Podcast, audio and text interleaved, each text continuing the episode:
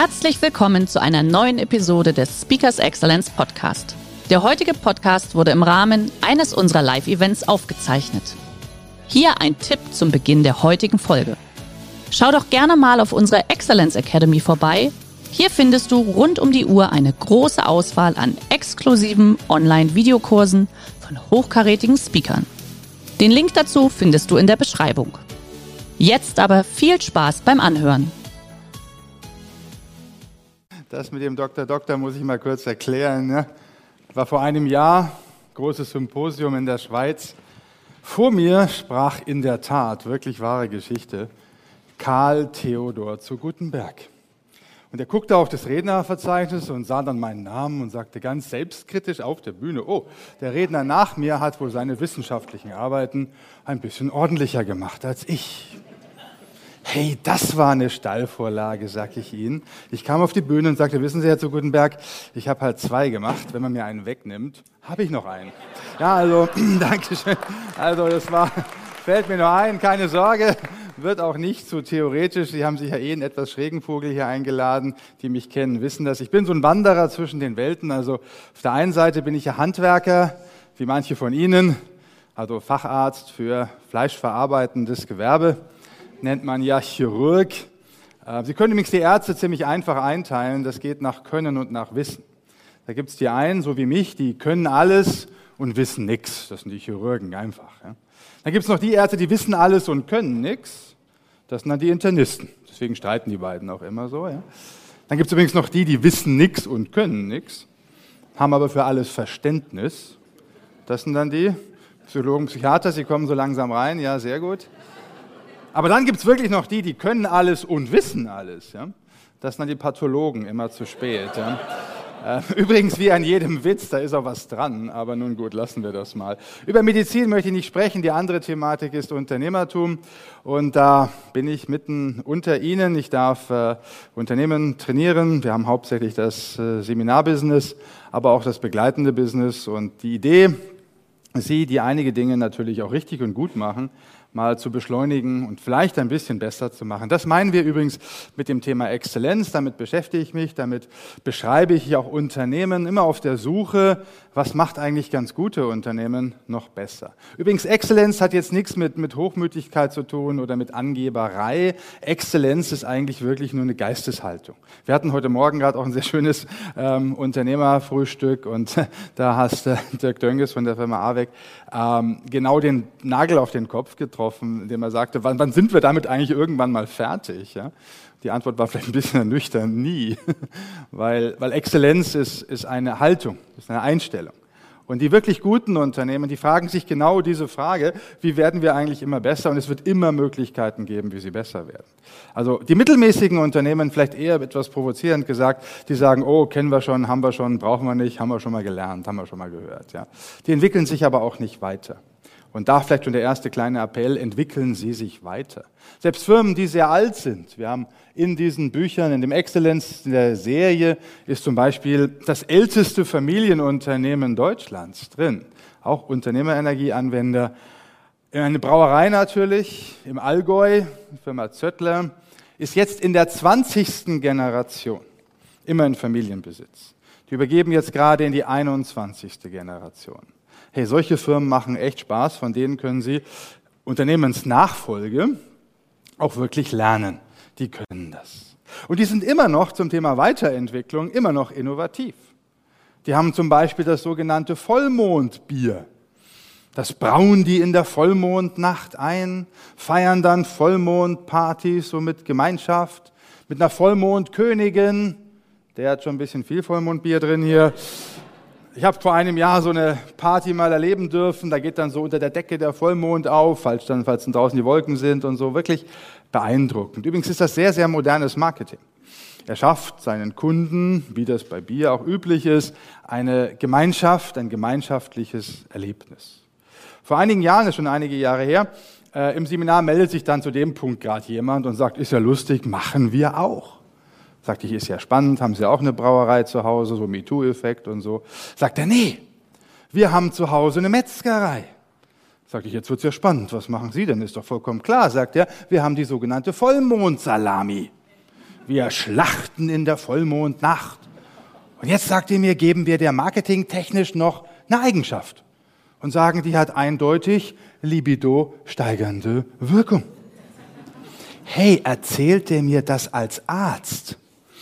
Sagte ich, Herr Ludwig, sind Sie von allen guten Geistern verlassen? In mehr als 50 Prozent der Fälle wird es wirken. Wir kennen den sogenannten Placebo-Effekt, da muss noch nicht mal ein Wirkstoff drin sein und trotzdem wirkt's. Habe ich ihm mal den Placebo-Effekt erklärt, guckt er mich wirklich mit so großen Augen an, ungelogen, und sagt mir, hey von je, endlich kapier ich's. Immer mehr Frauen stehen bei mir vorm Tresen und sagen, für meinen Mann, aber bitte nur eine Scheibe. Hat schon funktioniert. Die Geschichte kriegen Sie jetzt gar nicht mehr aus Ihrem Kopf raus. Übrigens, Dirk Ludwig, sehr innovativ, toller Metzger, auch so mit den Visionen, auch Exzellenzvisionen. Warum muss Fleisch immer billig sein? Warum darf Fleisch nicht teuer sein? Und er hat einen Online-Shop zum Beispiel gemacht zum Thema Dry Age und versendet Dry Age Fleisch schon online-mäßig. Wir haben vor zwei Wochen wieder miteinander telefoniert. Ich hatte auch eine Idee für ihn. Sagt du, Kai, wir sind in der Zwischenzeit auch längst per Du. Bleib mir mal vom Hals mit deinen Ideen. Es läuft gerade so gut. Ich kann gerade nicht mehr Gas geben, weil, weil ich komme nicht hinterher.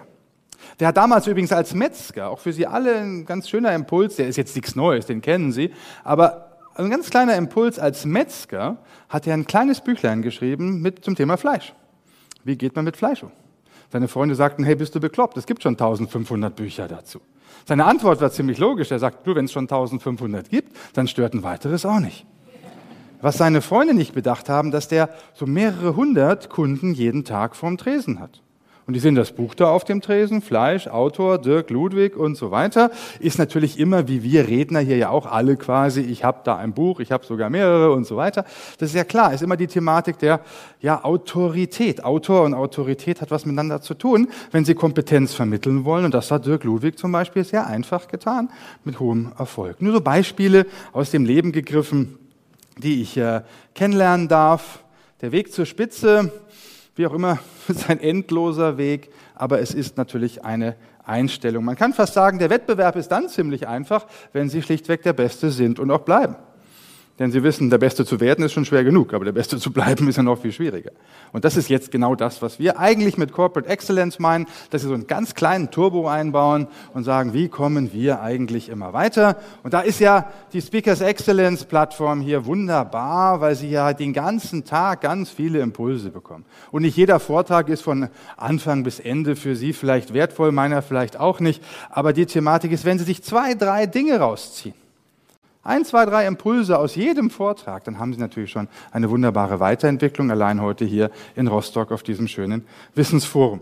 Also Exzellenz, mal ganz klar gesprochen, wir verwenden das Wort jetzt wirklich synonym. Unternehmerenergie ist gleich Corporate Excellence, ein System, das wir eben äh, ja 30 Jahre schon anbieten dürfen. Schmidt-Kolleg ist 85 gegründet worden. Ich habe es 2002 gekauft. Und es ist am Ende des Tages auch keine Raketentechnik. Es ist ein ganzheitliches Führungssystem für Unternehmen, was sich eben zugleich mit dem Thema Strategie, Steuerung, Management und Führung beschäftigt. Eben haben Sie wunderbare Ausführungen auch zum Thema Führung gehört. Ganz klare Basisimpulse, die Herr Buchholz dargestellt hat und die oftmals in Unternehmen leider nicht berücksichtigt werden. Das wäre ein Element. Und wenn das fehlt, dann fehlt schon viel im Unternehmen. Auf der anderen Seite brauchen Sie, da werden Sie heute auch einiges noch dazu hören von anderen Referenten, eine gute ja, Strategie von Frau Hübner, das Thema ähm, Service entsprechend. Ja, aber Sie brauchen auch eine gute Steuerung. Und Sie brauchen eine gute Struktur. Eben wurde ja auch einiges bei Frau Hübner zum Thema Abläufe und Prozesse gesagt. Und das ist am Ende des Tages ein Führungssystem zum Thema Exzellenz, was Ihnen allen voran eine Hilfe sein möchte, auf der permanenten Veränderungsseite äh, eine Begleitung zu haben, einen roten Faden zu haben. Denn das, was uns ja offensichtlich ist, und ich glaube, das machen wir uns viel zu selten deutlich, Sie leben in einer Zeit, da hat es noch niemals vor uns so viel Veränderung gegeben. Ich mache Ihnen ein einfaches Beispiel. Nehmen wir mal hier ähm, Fit, Fitness. Viele von Ihnen sind im Fitnessstudio. McFit wäre jetzt noch ein bisschen der, der Aldi, der Discounter in den Fitnessstudios. Die Teilnehmerzahlen steigen noch. Gesundheit ist ein wichtiges Thema. Aber das ist die Hardware. Und diese Firmen merken gar nicht, dass sie vielleicht just im Moment links überholt werden durch ein ganz anderes Geschäftsmodell. Nehmen wir zum Beispiel dieses hier, Software Freeletics. Ja, Wenn es euch jemand vielleicht schon auf ihrem iPhone hat, eine kleine App und diese App sind lauter Übungen drin und die Übungen funktionieren mit dem Fitnessstudio, was sie immer dabei haben, nämlich mit ihrem eigenen Körpergewicht. Sie kriegen dann lauter Übungen, die Sie überall machen können mit Ihrem eigenen Körpergewicht, kostet irgendwie 8 Euro einmalig und plötzlich haben Sie ein ganz anderes Geschäftsmodell, ähm, was ein anderes Geschäftsmodell überholt. Hier, den jungen Herrn, Dr. Florian Langenscheid. Wir machen auch schon seit mehr als zehn Jahren zusammen ein soziales Projekt und ich kann mich gut an das Jahr 2006 erinnern. Wir saßen beim Mittagstisch zusammen und er fragte mich, Herr Fournier, sagen Sie mal, wie mache ich den Wettbewerb gegen jemanden, der gar kein Geld verdienen will? Ich erkläre ganz kurz, er hat damals noch Brockhaus besessen und denjenigen, den er meinte, war Jimmy Wales von Wikipedia. Und Wikipedia war gerade fünf Jahre auf dem Markt und war mehr oder minder von den Artikeln genauso weit wie Brockhaus. Und plötzlich habe ich ein Geschäftsmodell, das gibt es seit mehr als 100 Jahren, sehr erfolgreich. Vielleicht haben Sie auch noch ein Brockhaus zu Hause, so diese 36 Bände im Wohnzimmer, schöne Innenraumgestaltung. Na, wenn Sie cool drauf sind, nehmen Sie Ihren ersten Band das nächste Mal zur Hand, fräsen den so ein bisschen aus, legen ein iPad rein mit direktem Zugang zu Wikipedia. Das wäre was, innovativ. Und die anderen 35 Bände sind dann Innenraumgestaltung. Ja, aber das Geschäftsmodell hat sich überholt. Ja, und ich sagte ihm sogar als Antwort, und das jetzt sehr schnell besser ist als Ihr Modell. Willkommen im 21. Jahrhundert. Die haben dann auch Brockhaus ein Jahr später an Bertelsmann verkauft. Insofern hatten die das Problem. Ja. Aber das zeigt Ihnen natürlich, wie sehr sich Themen verändern.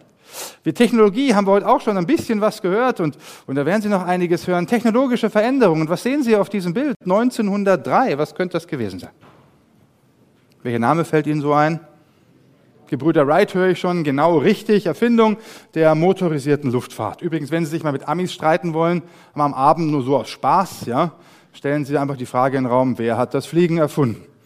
Dann sagen die, wir, Gebrüder Wright, und Sie müssen denen erstmal was von Otto Lilienthal erklären, der ja just hier ganz in der Nähe das Fliegen erfunden hat. Ja?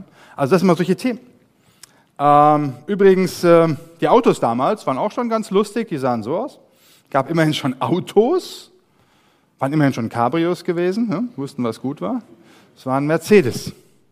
Ja, aber damals Kaiser Wilhelm sagte noch, wir setzen auf Pferde. Bei Pferde wissen wir, was wir haben. Das ist so ein Thema, ja, an der Stelle. Und wenn wir heute so einen Tesla anschauen, dann komme ich mich irgendwie erinnert vor an Kaiser Wilhelm. Denn die gleichen Argumente, ja, musst du dir auch anhören, ja, das mit der Reichweite und wenn es kalt wird und im Winter und das klappt doch alles nicht, ja. Hey, das Teil ist erst wenige Jahre auf dem Markt und revolutioniert eigentlich eine Idee.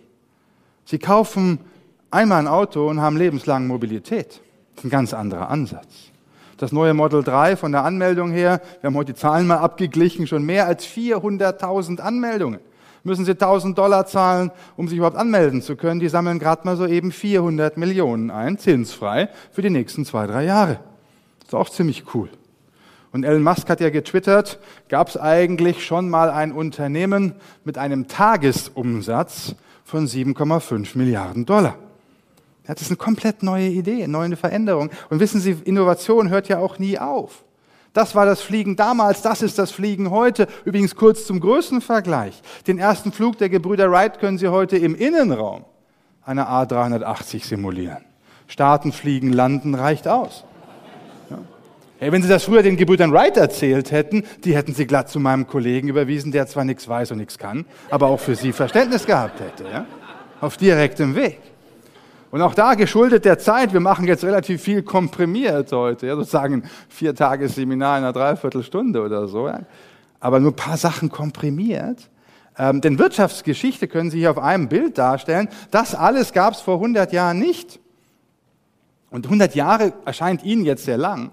Aber als Arzt kann ich Ihnen sagen, die Menschen schauen so aus wie Sie und ich seit 200.000 Jahren. Homo sapiens, unsere Spezies. Menschen insgesamt gibt es seit zwei Millionen Jahren. Und wir reden jetzt hier gerade mal über 100 Jahre. Und das, was in den 100 Jahren passiert ist, viele Arbeitsplätze sind vergangen, viele sind geschaffen worden. Herr Schumpeter nannte das ja die schöpferische Zerstörung. Und das ist sowas von offensichtlich. Die einen Geschäftsmodelle kommen, die anderen Geschäftsmodelle gehen. Und die gewisse Sensibilisierung, die ich machen möchte, das, was Sie in 100 Jahren erlebt haben, werden Sie mehr oder weniger in den nächsten 10 Jahren erleben. Die Komprimierung ist derzeit so schnell. Man denken Sie zehn Jahre, nur zehn Jahre zurück. Es gab noch kein Facebook, noch keine 1,5 Milliarden Menschen, die über eine Plattform verbunden waren. Es gab auch noch keine iPhones. Kam erst 2007 auf den Markt. Apple macht derzeit 80 Prozent seines Umsatzes mit iPhone, iPad, äh, App Store, iTunes. Vor zehn Jahren noch nicht. Da war die Entwicklung von Apple hier in den letzten fünf Jahren dusch. Ja? Die könnten mit den Cash-Reserven gerade Volkswagen kaufen. Sie tun es aus gutem Grund nicht. Ja? Aber es ist ein anderes Thema. Ja? Übrigens, ich sehe das auch sehr kritisch. Ich weiß nicht, ob Apple die nächsten zehn Jahre noch so erfolgreich sein wird. Es gibt unter uns Betriebswirten so eine gewisse kleine andere Revolution, Stichwort Null-Grenzkosten-Revolution. Das heißt, wenn Sie neue Kunden gewinnen, kosten die eigentlich nicht viel mehr Geld, sind wir bereit, diesen Preisvorteil an Kunden weiterzugeben. Apple macht das derzeit nicht. Und die verdienen derzeit wirklich richtig viel Geld. Aber just in einem solchen Moment machen sie Tür und Tor auf für jeden neuen Wettbewerb. Und Android ist schon viel größer als iOS. Zwei Drittel Android, ein Drittel iOS. Auf dem afrikanischen Markt, der sehr stark am Entstehen ist, auch als Markt, spielt iOS gar keine Rolle. Alles nur Android. Das heißt, das sind Themen, wenn ich jetzt richtig super erfolgreich gewesen bin, leider fast alle Firmen machen den größten Mist. Immer dann in den Zeiten, wenn es ihnen besonders gut geht. Bedenken Sie das bitte immer. Gerade wenn die Geschäfte so richtig gut laufen, bleiben Sie bescheiden, bodenständig und denken Sie über Ihre Entscheidung lieber einmal mehr nach als weniger. Das ist ein ganz einfacher Mechanismus, den man erlebt. Nehmen Sie Walkmans. Wann wurden die Walkmans erfunden? Ach, übrigens ganz kurz für die Jüngeren im Raum. Das waren früher Dinger, da haben sie noch Bänder innen drin gedreht. Wann wurden die erfunden? Welches Jahrzehnt würde Ihnen einfallen? 80er Jahre, genau, 80. Also 80 wurden die erfunden, 2010 sind die letzten gebaut worden. Ja? Als solches habe ich mal einen mitgebracht. Sony Go Creative, damals ein strahlendes Unternehmen heute insolvenzgefährdet. Und dann kam iPod, übrigens MP3-Format, auch in Deutschland erfunden worden, nicht nur das Fliegen, auch das Faxgerät, Auto, viele andere Dinge. Wir sind leider nicht so gut im Vermarkten, das Vermarkten dann meistens am andere, aber es ist ein anderes Thema. Schallplatten. Als ich damals das Schmidt-Kolleg gekauft habe, 2002, ein Jahr vorher kam mir erst der iPod raus. Und ich habe wirklich damals, ich dachte, das ist ein Witz. Ich wollte einen Witz machen in den Seminaren und sagte, ihr werdet sehen, so ein Walkman, die waren damals noch echt in, werdet ihr in zehn Jahren mal im Museum anschauen können. Und in der Tat, vor ähm, einem Jahr war ich mit meinen Kids, ziemlich genau vor einem Jahr in New York. Da waren wir in der MoMA gewesen. In der MoMA können Sie dementsprechend den Walkman hinter der Vitrine ausgestellt anschauen, zehn Jahre später im Museum. Und das sind die Dinge der letzten zehn Jahre. Und die nächsten zehn Jahre, die werden sich nochmal beschleunigen. Und wir haben noch nicht die leiseste Ahnung, wo die Reise dorthin geht. Nehmen Sie früher Schallplattenspiele. Ist doch auch lustig. Ich war in einem, einem Hotel und da war, äh, die machen so ein bisschen auf Retro, modern und, und alt, Soho-Haus in äh, Berlin. Übrigens sehr empfehlenswert, dort mal eine Nacht zu verbringen. Und ich habe mich erinnert, ich habe ja zu Hause auch noch einen Schallplattenspieler. Und ich packte den mal wieder aus und aktivierte den, hatte da meine Schallplatten im Regal, habe mich echt gefreut, zog so eine Schallplatte raus. Mein großer Sohn Leon, jetzt 16 Jahre alt, sieht das, echt Originaltext. Hey Daddy, coole DVD, wo schieben wir denn die rein? Naja, dachte ich mir, im Erleben eines Menschen gibt es die ersten Momente, wo man sich das erste Mal so ein bisschen alt fühlt. Das war so einer. Ja? Gut, über Apple haben wir schon genügend gesprochen. Ich habe auch eine kritische Komponente angesprochen. Das ist mir ganz besonders wichtig, weil Apple derzeit sicherlich von einem Erfolg zum anderen eilt. Aber wie gesagt, just in solchen Momenten sind Unternehmen extrem gefordert, erfolgreich zu sein. App Store, nur mal für Sie zum Vergleich. Schätzen Sie doch mal kurz.